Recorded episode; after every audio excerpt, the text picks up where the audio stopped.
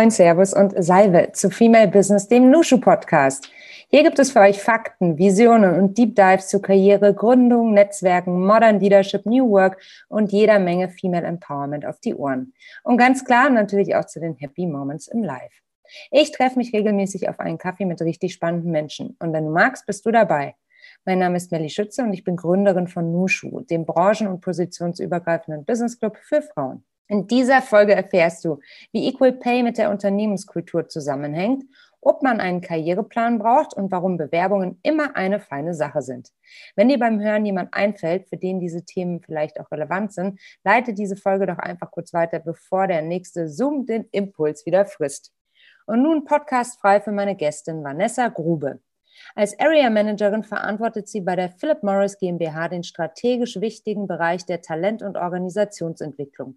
Dabei greift sie auf bereits über 15 Jahre Erfahrung im Personalwesen in verschiedenen Branchen auf lokaler und globaler Ebene zurück, darunter im asiatisch-pazifischen Raum, in Lateinamerika und im Wirtschaftsraum Europa, Nahe Osten, Amerika, kurz EMEA genannt. Nach Stationen in der Personalentwicklung im Bankensektor und in der Abteilung Global HR Transformation für ein internationales Chemie- und Pharmaunternehmen konzentriert sie ihre Fähigkeiten nun auf Change Management, Prozessgestaltung und die Beschleunigung von Transformationen im Unternehmen. Vanessa kenne und schätze ich als eine sehr kompetente und angenehme Gesprächspartnerin. Hier hatten Sie auch schon bei einer Nushu-Veranstaltung auf der Bühne, wo es darum geht, wie man auch in Krisenzeiten stets motiviert bleibt. Umso schöner, Sie auch heute hier im Podcast zu haben. Vanessa, ich freue mich sehr, heute mit dir zu sprechen. Herzlich willkommen im Nushu-Podcast. Dankeschön, Melli. Ich freue mich super, hier zu sein. Wo ist denn eigentlich hier, abgesehen von unserer Aufnahme, wo bist du gerade? Wo erwischen wir dich? Ich sitze tatsächlich gerade zu Hause mit Blick auf unseren Innenhof. Ähm, überlege gerade noch, ob ich mich über den Schnee freue, den ich da sehe oder nicht. Ähm, aber tatsächlich, äh, wie sehr, sehr viele von uns wahrscheinlich heute im Homeoffice. Ja, Schnee im Frühjahr ist es nicht zu fassen. Ach. Zu Hause ist bei dir München, ne? Zu Hause ist bei mir Mitte München, genau. Mhm, mh. ähm, hast du denn auch ein Heißgetränk vor dir? Einen Kaffee idealerweise? Und äh, falls nein, was trinkst du denn sonst als Heißgetränk? mit Kaffee fange ich tatsächlich morgens an. Ähm, da dann äh, ohne Zucker und mit viel Milch. Was ich allerdings seit meinem Jahr in England äh, meistens tagsüber trinke, ist Tee. Tee. Schwarztee mit Milch. Den habe ich damals von meinem Gastvater erklärt bekommen. Es war eine halbe Wissenschaft, bis er mich das selber hat machen lassen. Aber seitdem trinke ich Schwarztee. Ich finde der Schwarztee auch total gut, aber der, der, der pusht mich so krass, genauso wie grüner Tee, was eigentlich überhaupt gar keinen Sinn macht. Kaffee ja. kann ich bis späten Abend trinken, aber schwarzer Tee macht mich richtig kirre. Also echt krass. Gibt es da irgendwie, liegt es an irgendwie was, was man wissen muss, was du gelernt hast in deiner Zeit in, in England? Irgendwie ein Geheimtrick? Tatsächlich, äh, nein. Ähm, ich ich habe auch tatsächlich, und das ist immer so das Thema, ähm, dass ich versuche, möglichst an diesen English Breakfast Tea zu kommen. Also nicht irgendwas äh, super teures und äh, fancy, sondern wirklich den billigsten äh, English Breakfast Schwarztee. Und mhm. den dann aber auch nur relativ kurz in die Tasse. Wobei ich gelernt habe, je kürzer du ihn drin hast, desto anregender wird er. Also Aha, super. Das macht total Sinn, dass er dann so heftig ist, weil ich nehme ihn ja immer so ganz schnell, also ganz, genau. weil den Geschmack mag ich total gerne. Aha, Vanessa, schon wieder was gelernt. Siehst du mal. Ja, aber echt gut. Wir starten direkt in unseren Podcast mit einer Knallerfrage. Und zwar lautet die: Warum machst du, was du machst? Weil ich einen riesen Spaß dran habe, tatsächlich. Und ähm, ich hatte heute Morgen ein Interview tatsächlich und habe mich selber vorgestellt und mein Standardspruch dazu ist immer, ich hatte einen tollen Professor, der war damals Leiter von der Personalabteilung und hat mich irgendwann beiseite genommen. Ich habe nämlich Finanzmanagement studiert und hat zu mir gesagt, Vanessa, ich glaube, es wäre besser, Sie würden sich in die Richtung Menschen als, als Zahlen ausbilden lassen. Und ich habe das mir sehr zu Herzen genommen. Ich habe zwar mein Studium äh, fertig gemacht. Ich habe tatsächlich ein äh, Diplom in Banking und Finance, habe aber dann direkt äh, umgeschwenkt und auf Personalentwicklung weitergemacht. Das ist ja aber ein toller Dozent oder Professor gewesen. Ja. Wieso hatte der dich so im Blick? Äh, das kann ich dir tatsächlich gar nicht sagen. Ich, äh, ich habe mich mit dem einfach super gut verstanden und es mhm. war einfach jemand, ähm, was mir einfach gefallen hat, der hat sehr aus der Realität gesprochen und ich habe dann wahrscheinlich auch die richtigen Fragen immer wieder gestellt und äh, habe ihn dann auch tatsächlich im Nachgang, nachdem wir da gesprochen hatten, darum gebeten, dass ich meine schriftlichen Prüfungen und meine Diplomarbeiten bei ihm schreiben durfte. Mhm. Und äh, das war tatsächlich so der Startschuss in meine Personalentwicklerkarriere. Mhm. Also ist ja schon ungewöhnlich. Ich, ich fragte gerade deshalb nochmal so nach, weil das Thema Sichtbarkeit ist ja eins, was äh, in, der, in der Wirtschaftswelt genauso wie aber auch im Studium von Relevanz ist und dass man überhaupt aus der Masse raussticht und dann eben, naja, auch von der Erfahrung von ähm, ja, ExpertInnen äh, profitieren kann, indem die eben einem so ein Feedback geben ja. zum Beispiel. Ne? Ähm, also du hast sozusagen, du warst grundsätzlich auch, wenn du irgendwann gemerkt hast, ähm, dass es gar nicht so dein Thema war, aber du warst einfach dabei und hast dich getraut, die Fragen zu stellen, die dir auf der Zunge gebrannt haben. Auf jeden Fall. Mache ich, mhm. mach ich bis heute, weil ich glaube, das ist das, was uns am allerweitesten bringt. Ja. Ähm, einfach mal, und wenn es doofe Fragen sind, eine blöde Frage zu stellen. Aber genau das ist ja das, was, was mich äh, schon öfter mal ähm, so den Aha-Moment auch gegeben hat. Total, total. Ja, das Thema Mut ist auch an der Stelle ähm, extrem wichtig, eben, dass man sich traut, ne? Und eben, dass man nicht denkt, irgendwie die Frage wurde doch sicherlich schon gestellt und ich habe es überhört oder naja, all die Sachen, die man sich dann halt so zurechtlegt, warum es überhaupt nicht funktionieren kann. Ne? Genau, ja. Ja. Mhm. Ich möchte heute mit dir sprechen über eine Geschichte, die uns natürlich ganz besonders freut. Und zwar, dass ihr ja schon seit 2019 das erste internationale Unternehmen seid, das Equal Pay zertifiziert ist. Und das freut uns natürlich äh, massiv. Da gibt es auch äh, ganz viel High Five unsererseits, weil wir denken, wir denken bei der Nushu Crew natürlich ähm, und im Team Nushu, dass das äh, einer der wesentlichen Bausteine ist für eine chancengerechte und gleichberechtigte Gesellschaft. Mm, das klingt jetzt für viele vielleicht erstmal überraschend, dass es überhaupt so eine Zertifizierung ist und dass, dass es da irgendwie ja richtige, richtige ja, also einen richtigen Zertifizierungsprozess dahinter gibt. Ähm, deshalb würde ich ganz gerne mit dir einsteigen und mich mal erkundigen, wie so ein, so ein Weg zu, einem, zu einer mhm. Zertifizierung abläuft. Also gibt es da Meilensteine oder wie läuft das? Mhm. Super aufwendig tatsächlich. Ich bin selber ähm, dazugekommen, da hat der Anfang schon begonnen. Das heißt, ich habe das nur aus Hörensagen mitbekommen, aber es ist wirklich, wir machen es dieses Jahr jetzt wieder und da bin ich dann tatsächlich von vorn dabei. Ähm, grundsätzlich ist es so, ähm, die Equal Salary Foundation macht das ja zusammen mit äh, PwC, also einer Beratungsfirma.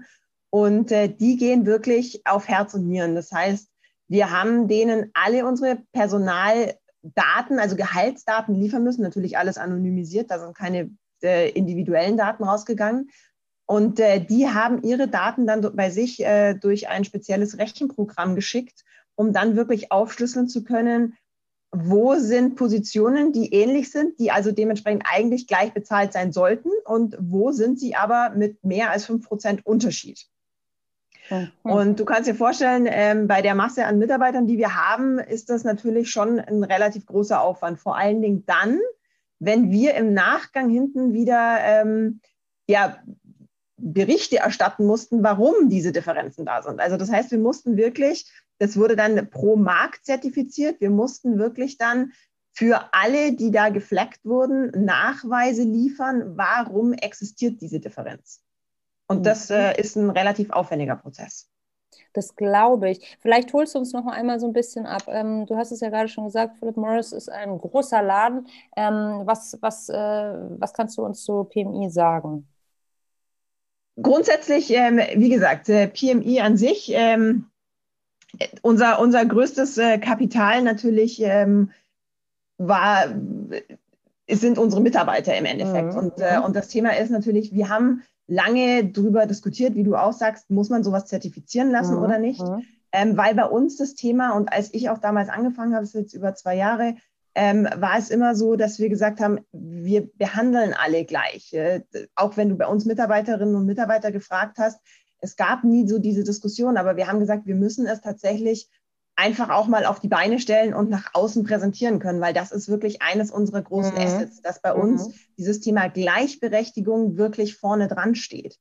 Und, ähm, und ja, wer ähm, neulich in, auf LinkedIn meinen Videobeitrag gesehen hat, wo ich auch gesagt habe, wir haben auch aus dieser Zertifizierung, und das ist das, was ich anderen Unternehmen nur mitgeben kann, wir haben aus der Zertifizierung super viel gelernt, auch wenn wir im Endeffekt jetzt wirklich zertifiziert wurden und da uns super drüber freuen, haben wir auf dem Weg dorthin noch ganz, ganz viele Punkte mitgenommen, ähm, wo wir uns einfach auch weiterhin verbessern können. Also ähm, es gehen ja nicht nur ums Gehalt in dem ganzen Thema, sondern auch wirklich ähm, die Gleichbehandlung. Mhm. Und äh, das ist bei, bei Philip Morris tatsächlich auch immer ein, ein Grundmeilenstein gewesen. Es ist völlig egal, wer einen Job macht oder ähm, ob, ob du ähm, männlich oder weiblich bist. Ähm, du wirst gleich behandelt, du hast die gleichen Weiterbildungschancen, du hast äh, ähm, die gleichen Entwicklungsmöglichkeiten. Und das wollten wir auch zeigen. Und das ist was, was wirklich in dieser Zertifizierung auf die Basis ähm,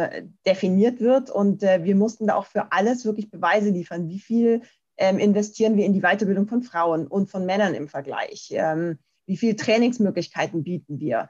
Ähm, wer wurde wie promoted? Wer wurde wie ähm, weiterentwickelt? Wer hat welche neue Position bekommen? Und das mhm. müssen wir alles tatsächlich im Einzelnen nachweisen. Mhm. Das heißt, es geht deutlich über das Thema, also rein das Thema Equal Pay hinaus. Ja. Mhm. Du hast vorhin gesagt, ähm, es ging dann um diese 5 Prozent, wenn wir jetzt erstmal beim Equal Pay bleiben, mhm. weil es ja, also jeder Aspekt davon ist ja furch äh, natürlich furchtbar äh, spannend. Wenn es äh, so eine Abweichung von 5 Prozent war, dann ist es mhm. ja erstmal total spannend, da auch nochmal reinzuschauen ne? Ja. und zu schauen, woran liegt es denn? Gibt es da so Dinge, die ihr, die ihr festgestellt habt? Sind es dann die Klassiker schlechter verhandelt oder ähm, oder, oder worauf kann man es, ähm, oder gibt es da irgendwie so, so wiederkehrende Phänomene? Ja, also bei uns tatsächlich die meisten äh, Sachen waren erklärbar durch Themen, wo jemand äh, zum Beispiel einen äh, Gehaltserhöhungssprung verpasst hat, weil er kurz vorher befördert wurde und dementsprechend noch nicht ganz auf dem Level ist. Schlechter verhandelt gibt es bei uns tatsächlich äh, so nicht in mhm. der Ausprägung wie in anderen Unternehmen, weil wir einfach von vornherein die Jobs sehr bewerten lassen und wirklich mit einem, mit einem Gehalt in die Verhandlungen schon reingehen, das auch passt zum restlichen Team, weil uns bringt es nichts, wenn wir jemanden, der einfach nur gut verhandelt, dann entsprechend mehr Gehalt geben und derjenige oder diejenige fängt dann bei uns an. Ähm, und äh, wir, wir schaffen uns da ja Unzufriedenheit im restlichen Team. Und äh, deswegen ist das tatsächlich was, ähm, bei uns lag eher öfter dran, dass wir gesagt haben, ähm, da waren Gehaltssprünge, die jemand ausgelassen hat. Und äh, da sind wir im Moment eben auch dran zu sagen, wir, wir achten da noch mehr drauf, ähm, dass wir solche Sachen dann auch nochmal besser ausgleichen können. Und es sind auch tatsächlich Ausgleiche aufgrund von diesen Erfahrungen haben dann stattgefunden. Also wir haben Gehälter angepasst. Stark, stark. Was war dein größtes Learning oder was war dein größter Aha-Moment aus diesen Erhebungen? Gab es da einen, wo du sagst, boah, das hätte ich nicht gedacht? Ähm, ja, also das Thema ist, und da sitzen wir auch im Moment tatsächlich äh, mit Nachdruck dran. Wir haben ja dieses Jahr ähm, oder auch für die nächsten zwei Jahre äh, das Thema Frauenquote mit äh, einem, ne, einer großen Zielvorgabe auch. Ähm, und jeder unserer Führungskräfte wird persönlich auch dran gemessen. Und, ähm, und das ist tatsächlich was, wo wir, wo wir immer noch überlegen, woran liegt es wirklich, ähm, dass es eventuell Ungleichheiten gibt und da war mein größter Aha-Moment, dass es auch tatsächlich so das Thema ist, dass es nicht immer unbedingt die Unternehmensseite ist, die, die stoppt, sondern wir haben in letzter Zeit auch immer mehr die Erfahrung gemacht, dass es uns an weiblichen Bewerbungen zum Beispiel auch fehlt. Und wir da wirklich extrem weiter darauf achten müssen, weil sonst schaffen wir es einfach auch nicht, diese Gleichheit dann hinterher darzustellen, wenn wir schon von vornherein eben nicht, äh, nicht genug ähm, weibliche Bewerbungen auch zum Beispiel haben für Beförderungen, für externe Ausschreibungen. Mhm. Mhm. Ähm, sprichst du da jetzt nur von den Führungspositionen oder sprichst du allgemein davon? Ähm, grundsätzlich ist es tatsächlich ein allgemeines Thema, mhm. was, wir, was wir immer wieder merken. Ähm, und dann, je höher die Positionen gehen, desto mehr habe hab ich das Gefühl, dass sich dann vielleicht auch Frauen nicht mehr so viel zutrauen wie jetzt einen Mann, der dann einfach sagt, ist mir wurscht, mache ich jetzt. Und ich bewerbe mich zumindest mal drauf. Mal schauen, was sie von mir halten.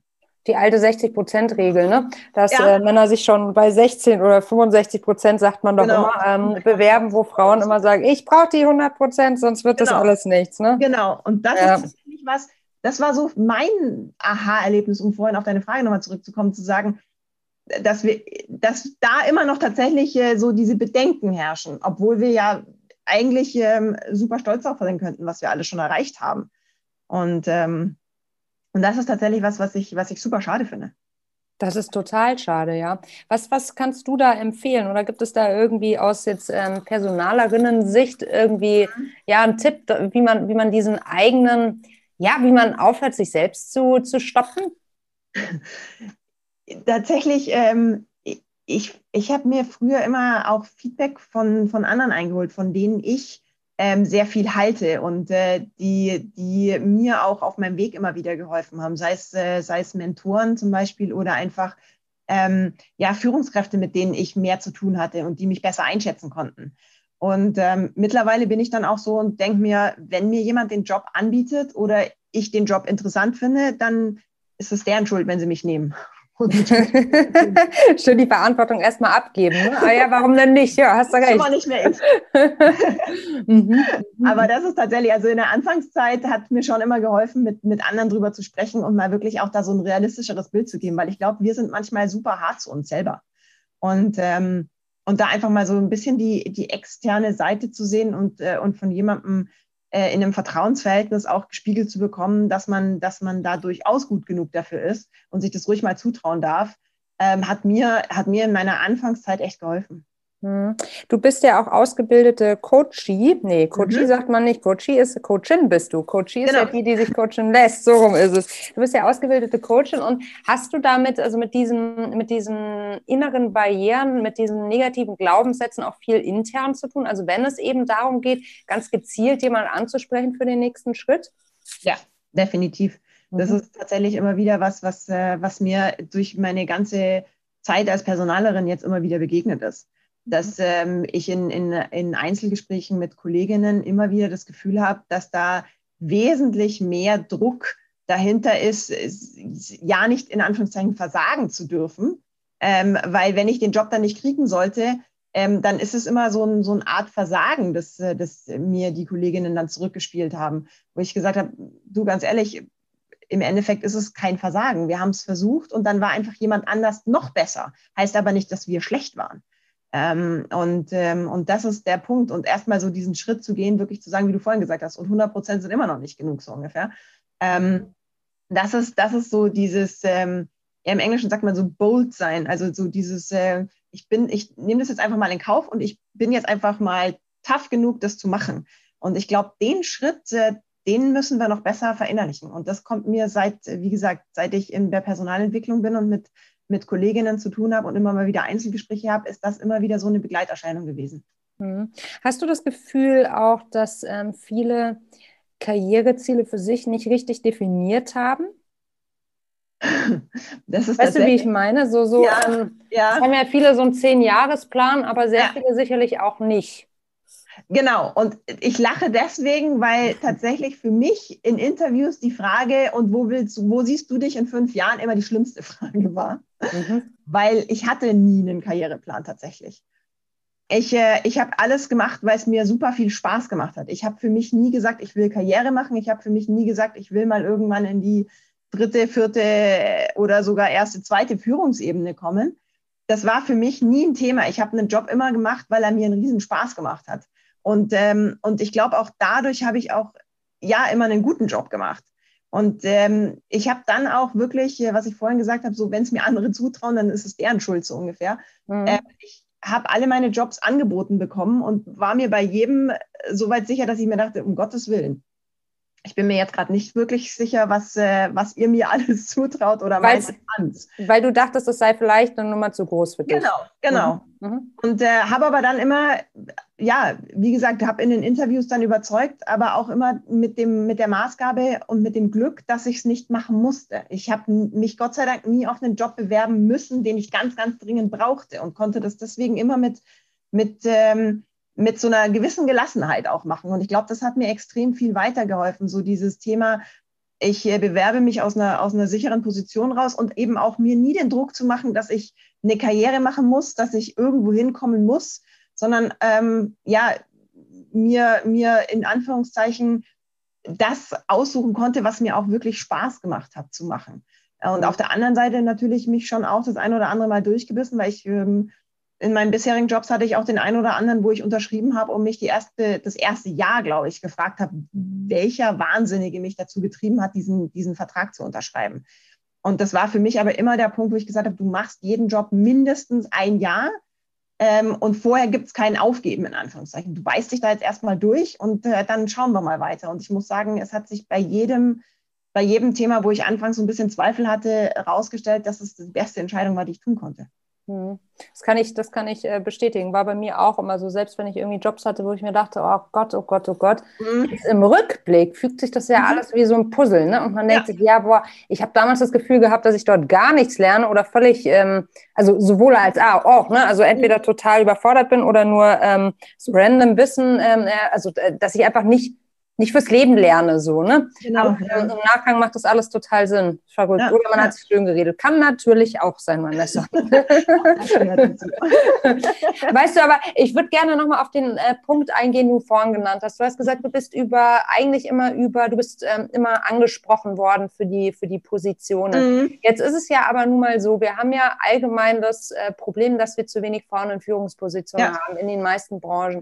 Und ich schätze, dass das nicht reichen wird, dass, dass äh, die PersonalerInnen sozusagen die Frauen ähm, äh, ansprechen und aus, also und ja. im Endeffekt äh, dementsprechend auserkoren, ähm, als auserkoren betrachten, ne? sondern mhm. wir Frauen müssen selbst aktiv werden und mhm. uns diese Karrieren zu, ähm, zutrauen. Jetzt ist halt nochmal meine Frage diesbezüglich, dieser Karriereplan, kann ja. der nicht aber auch total hilfreich sein, wenn man sagt, okay, ähm, in zwei Jahren bin ich, also ich fange jetzt an als mhm. Junior, in zwei Jahren möchte ich die nächste Beförderung. Es kann ja auch total, mhm. naja, so stringent sozusagen nach oben gehen. Und ich glaube, es hakt ja ganz häufig an diesem Schritt aus einer ganz, also was heißt ganz normalen, aus einer verantwortungsvollen Rolle in eine Teamlead-Funktion. Und dabei ja. glaube ich, dass ganz viele Frauen das wunderbar machen würden und ja eigentlich im Kern auch wahnsinnig Lust darauf haben, Menschen zu inspirieren und voranzubringen und zu entwickeln. Mhm und ja, und das ist, das ist ähm, der Punkt. Also das ist, ich glaube, es geht einfach dabei los.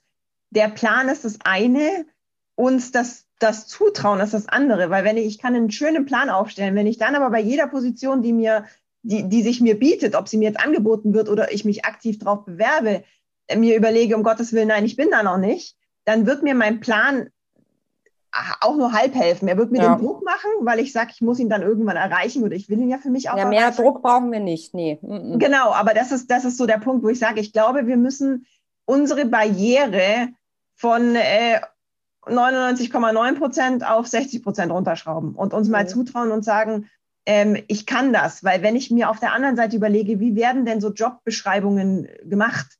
Das ist tatsächlich auch immer, da wird alles reingepackt, was ich so im besten Fall von demjenigen haben kann und haben will. Und oftmals gebe ich mich ja auch als Unternehmen, ich habe lange Zeit auch im Recruiting gearbeitet, mhm. ähm, gebe ich mich ja als, als Unternehmen mit, mit, in Anführungszeichen, weniger zufrieden, weil ich sage, das ist jetzt eine Jobbeschreibung, die hat der Übermensch womöglich, der die erfüllen kann. Ähm, oder die hatte jemand, der jetzt vier, fünf Jahre auf dem Job war der hat sich aber früher ja auch mal eingearbeitet in diese Rolle. Und, äh, und ich glaube, das müssen wir uns immer so ein bisschen vor Augen halten, dass, äh, dass wir womöglich auch die 100 Prozent niemals für einen Job erreichen können. Weil vielleicht ist der uns dann eigentlich schon wieder zu klein, weil es, wir müssen ja auch an einem Job wachsen können.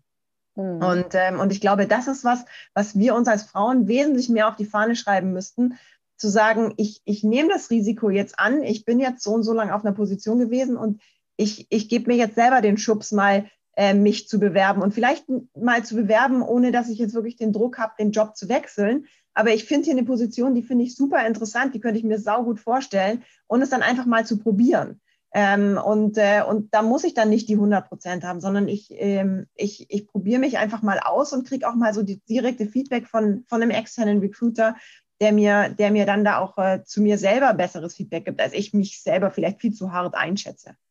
Das heißt, du würdest eigentlich jeder empfehlen, sich regelmäßig zu bewerben. Einfach um den eigenen Marktwert zu checken ja. und auch zu schauen, was da draußen sonst noch ja. los ist. Ja. Ja, interessante, ähm, interessanter Angang. Und würde ja gleichzeitig vielleicht auch die Barriere abbauen, ne, die, die wir zum Teil im Kopf haben, indem wir einfach anderes kennenlernen, andere Gespräche führen. Nur weil Führung in dem einen Unternehmen vielleicht eher patriarchal oldschool definiert wird, kann, äh, kann es ja im nächsten Unternehmen ganz anders sein. Und das ist genau der Punkt. Und das ist, mhm. das ist, eben das, wo ich sage, jedes Unternehmen hat seine eigene Kultur, ja. jedes Unternehmen hat sein eigenes Setup. Ähm, nur weil ich vielleicht bei mir im Unternehmen das jetzt für schwierig empfinde, heißt es, wie du sagst, nicht, dass es in jedem Unternehmen genau so laufen muss. Mhm. Und, ähm, und ich möchte jetzt hier auch nicht äh, jeder, jeder Kollegin und jedem Kollegen empfehlen, sich ständig zu bewerben und äh, auszugehen, weil ich glaube, hier kriegen gerade Kolleginnen im Personalbereich Stehhaare. Nein, äh, so habe ich es aber auch nicht verstanden. Aber, aber so diese Inspiration mal zu haben. Genau, ne? ja, mhm. und das ist das, was ich glaube, weißt du, diese, diese externe Brille zu bekommen ja. und mal gesagt zu bekommen, hey, wir finden dich wirklich super. Ähm, und wenn man sich überlegt, allein die Tatsache, dass man zu einem Interview eingeladen wird, zeigt ja schon, dass du einfach wirklich äh, sau viel mitbringst. Ähm, das ist ja schon diese erste Hürde zu nehmen und dann an dem Interview mal zu scheitern, ist überhaupt kein Beinbruch, weil wie ich gesagt habe vorhin, das heißt ja schon, du warst ja schon mal super, du, dein Lebenslauf ist perfekt aufgestellt. Es gab halt in dem Fall nur noch jemanden, der vielleicht noch einen Ticken besser gepasst hat. Mhm. Aber das heißt nicht, dass du deswegen ähm, nicht gut genug bist. Ich würde ganz gerne nochmal auf diesen Recruiting-Aspekt eingehen. Ja. Ähm, in Bezug auf die, du hast gerade das Stichwort Werte genannt und das mhm. spricht mir natürlich aus der Seele, weil ich auch glaube, dass die Zukunft ähm, des Recruiting und auch die Zukunft ja, der, der, der, oder ja, wie Menschen in Zukunft zusammenarbeiten werden, maßgeblich davon geprägt ist, ob die Werte übereinstimmen. Mhm. Und da passt das Thema natürlich auch wieder, oder da passt es natürlich auch super wieder mit dem, mit der Equal Pay äh, Zertifizierung. Was, was gibt es aus deiner Sicht sonst noch für Dinge, auf die man achten kann, wenn es darum geht, von außen zu beurteilen, wie divers ein Unternehmen aufgestellt ist und vor allem, wie sehr die das Thema auch ernst nehmen. Weil es gibt ja doch immer wieder die Vermutung, ähm, dass Unternehmen das Thema Gender Diversity im Speziellen eigentlich nicht wirklich ernst nehmen, sondern einfach ja. nur ja, als schönes PR-Thema nach außen tragen. Ja, also tatsächlich ist das Thema mit der Zertifizierung ein ganz wichtiger Aspekt, ähm, weil gerade die Zertifizierung von der Equal Salary Foundation ist schon wirklich was, wo ich sage, wenn die jemand besteht, dann wurden die auch äh, komplett einmal auseinandergenommen, in Anführungszeichen. Und ich glaube, das ist was, was ich nur anderen Unternehmen auch noch ans Herz legen kann, ähm, das mitzumachen und das nach außen auch wirklich zu tragen. Ähm, und ich glaube, das hilft auch ähm, uns selber, zu, das, das besser festzustellen, weil es gibt sehr, sehr viele Zertifizierungen auf dem Markt. Ja. Aber wirklich mal so ein bisschen hinter die Kulissen zu schauen, was ist wirklich was, wo ich, ähm, wo ich was mitnehmen kann. Ähm, und, ähm, und da wirklich darauf zu achten, ähm, was für mich auch tatsächlich immer, immer ein ausschlaggebender Punkt ist, wenn ich ein Interview hatte, ähm, so blöd sich das anhört, ich bin immer ein bisschen früher gekommen, um mich in der Rezeption aufzuhalten, mhm. was leider nicht mehr möglich ist, um einfach mal zu gucken, wie gehen denn die Leute untereinander miteinander um? Und was, wer, wer läuft denn da so alles rum?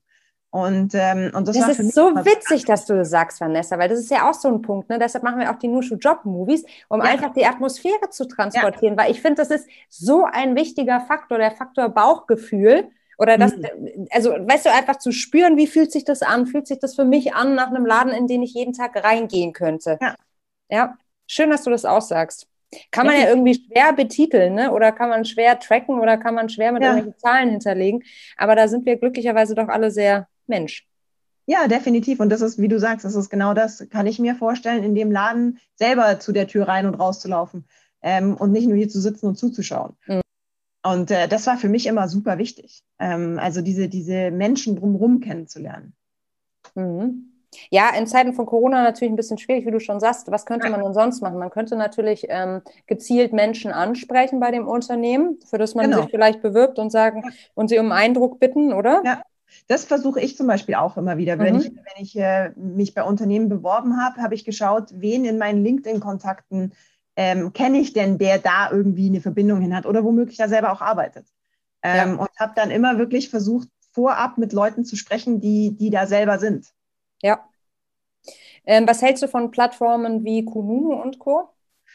Ähm, Finde ich gut, wobei das Thema auch tatsächlich ist, ich meine, ähm, wenn wir jetzt äh, wieder von, vom Marketingseite her kommen, eine schlechte Nachricht verbreitet sich einfach so und so oft schneller als eine gute.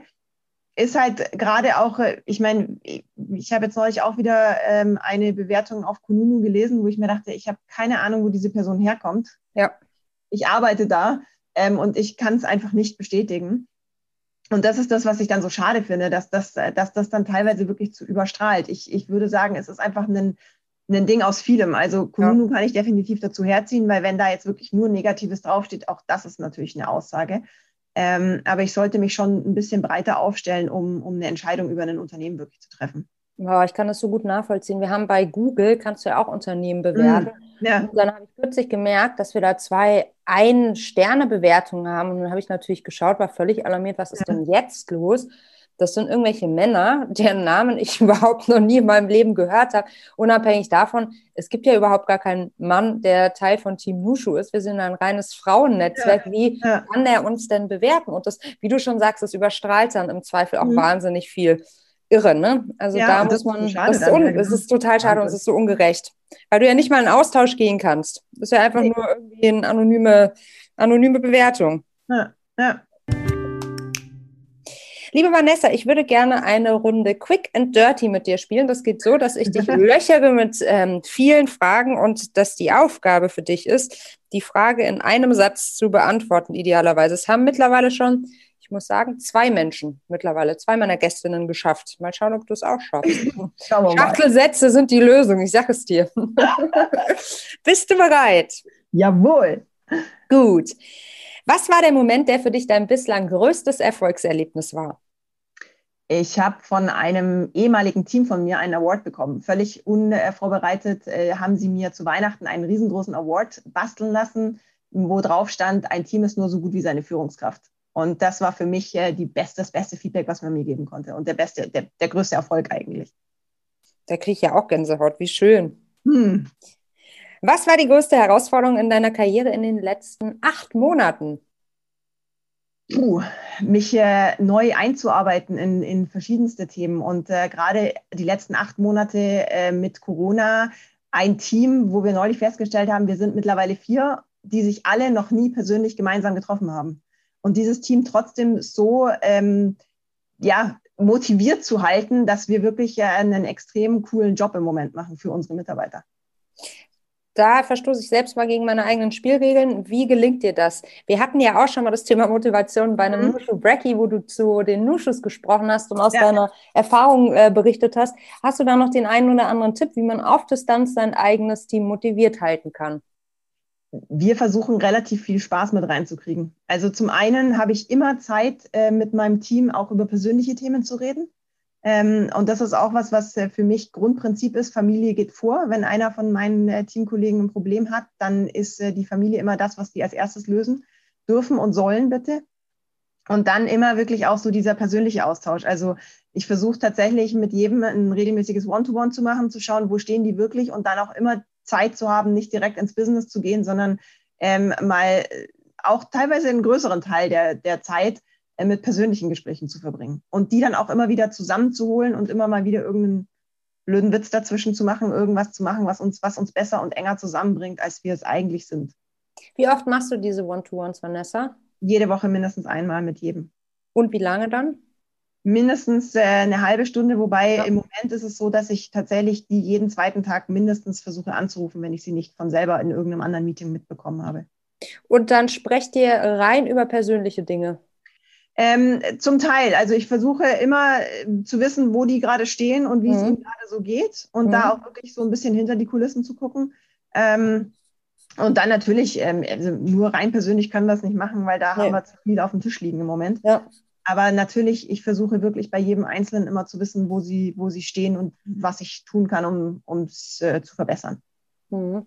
Was könntest du jemand empfehlen, der vielleicht in der Situation ist, dass sie ein Team leitet, aber dass mhm. der Laden so furchtbar tradiert ist, dass man eigentlich gar nicht, also dass da so eine strikte Trennung herrscht zwischen privaten und beruflichen und dass man da gar nicht so weiß, ob man über diese Schwelle treten kann, aber sonst ja irgendwie das Gefühl hat, dass die andere Person einem irgendwie ein bisschen entgleist, wenn man nur ja, über Berufliches ja. redet. Äh, tatsächlich offene Kommunikation. Also das ist, das ist tatsächlich ein Thema offen ansprechen. Ähm, ich bin dafür bekannt, dass ich ähm, immer mal wieder meine Meinung sage und zwar auch ehrlich, ähm, weil, weil ich einfach äh, sage, so hintenrum äh, bringt meistens nicht. Also wirklich einfach direkt ansprechen und sagen, ich, ich weiß, dass äh, das jetzt ein persönliches Thema ist. Ich würde aber gern ganz kurz mit dir drüber sprechen. Und dann siehst du ja, was, was zurückkommt. Wenn dann wirklich komplett dicht gemacht wird, gut, dann ist es wirklich was, was mich als Führungskraft dann auch nicht angeht. Mhm. Ähm, aber immer, immer den Mitarbeiterinnen und äh, Kolleginnen auch das Gefühl zu geben, sie können mit jedem Mist, egal was es ist, zu jeder in Anführungszeichen Tages- und Nachtzeit bei mir auflaufen. Ja, ja. Also auch da die Regeln einmal ad acta legen, die vor der Pandemie herrschten und neu erfinden. Ja. Ja, ja, weil wir sind alle Menschen und wir brauchen das manchmal. Und ähm, da hat eine Regel noch nie äh, wirklich funktioniert. Und ähm, da, da bin ich dann eher pragmatisch und sage so, jetzt lass uns die Ärmel hochkrempeln und lass uns gucken, wie wir was machen können. Und, ähm, und dann haben wir bisher noch immer eine Lösung gefunden. Ja. Okay, back to quick and dirty. Mhm. Für diesen kleinen, äh, für diesen kleinen Ausflug. Welche Situation in deiner Karriere würdest du heute anders angehen als damals? Hm. Ist interessant. Ähm, ich glaube, ich würde gar keine anders angehen, weil aus jeder habe ich extrem viel gelernt, auch wenn sie noch so schmerzvoll war. Ähm, und jede hat mich ein Stück weitergebracht. Es gibt ein paar Sachen, wo ich jetzt sage, gerade ähm, im Sinne von äh, Frauen im Beruf, dass ich da das ein oder andere Mal schon eine Situation hatte, wo ich äh, von Chefs äh, blöd behandelt wurde, äh, wo ich vielleicht heutzutage mit meinem heutigen Standing es anders machen würde. Aus der damaligen Situation konnte ich es nicht anders machen. Und dementsprechend würde ich, glaube ich, keine so machen. Ich habe aus jeder was gelernt. Das war für mich wichtig. Oh ja, von diesen Situationen habe ich auch einen Haufen. Mhm. Aber das ist halt das Standing, das, ähm, ja, das ja. entwickelt sich halt erst. Allerdings habe ich große Hoffnung für die Youngsters. Die sind schon so aufgeklärt und tough unterwegs. Das macht das mir immer Freude zu sehen. Genau. Was war dein größtes Learning in den letzten zwei Jahren? Ähm, ein Schritt zurück ist manchmal besser als zwei Schritte nach vorne. Ähm, ich habe äh, ganz frisch äh, bei uns angefangen und ähm, das ist immer nicht ganz einfach. Ich, ich, kam natürlich aus einer Situation raus, wo ich genau wusste, wo ich hinlangen muss und kam in ein komplett neues Umfeld, neue Kultur. Und da ist es tatsächlich ähm, sinnvoll, auch mal zu gucken, wo stehen die anderen dann alle. Ich habe eine bestimmte Vorstellung, was man machen könnte und was man nicht machen kann.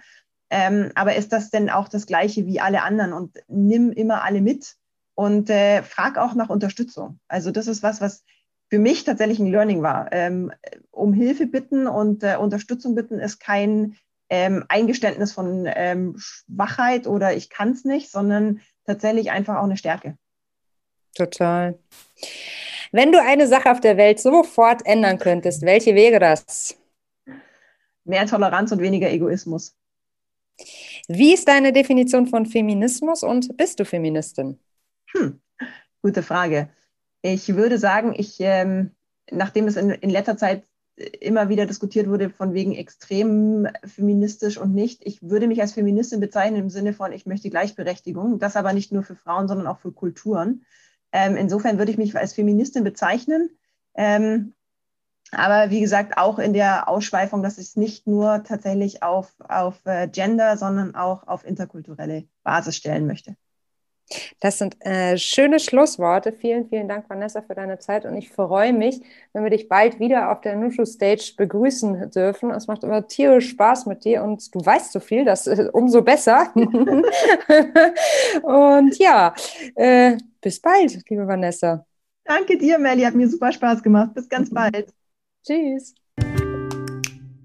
Wir haben heute von Vanessa spannende Einblicke in die Personalarbeit eines Global Players erhalten. Das Thema Karriereplanung möchte ich an dieser Stelle aber einmal als Gedankenspiel an dich mitgeben. Die heutige Challenge und große Frage lautet daher, wenn du deine Karriere bis heute reflektierst, welchen Tipp würdest du deinem Berufsstarterinnen Ich auf den Weg mitgeben? Ich wiederhole, wenn du deine Karriere bis heute reflektierst, welchen Tipp würdest du deinem Berufsstarterinnen Ich mit auf den Weg geben? Teile deine Gedanken mit uns und vertagge uns auf Instagram mit Team Nushu und vielleicht findest du den Tipp an dein jüngeres Ich bald in unserer Story und gemeinsam empowern wir und inspirieren wir, ja, die Juniors, die Frauen, die nachkommen in den Job.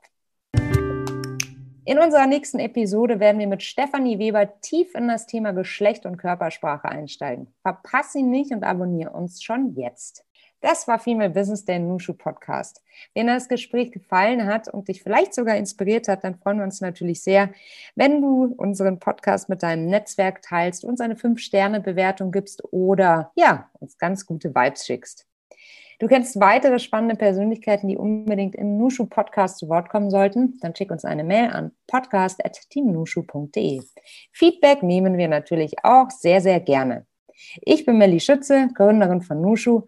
Und wenn auch du für mehr Weiblichkeit in der Wirtschaft einstehen möchtest, dann schau jetzt bei uns auf der Website www.teamnushu.de vorbei oder du findest uns auch bei LinkedIn unter Nushu Female Business oder bei Instagram unter Team Nushu und bewirb dich auf einen Platz im Team Nushu. Wir freuen uns auf dich.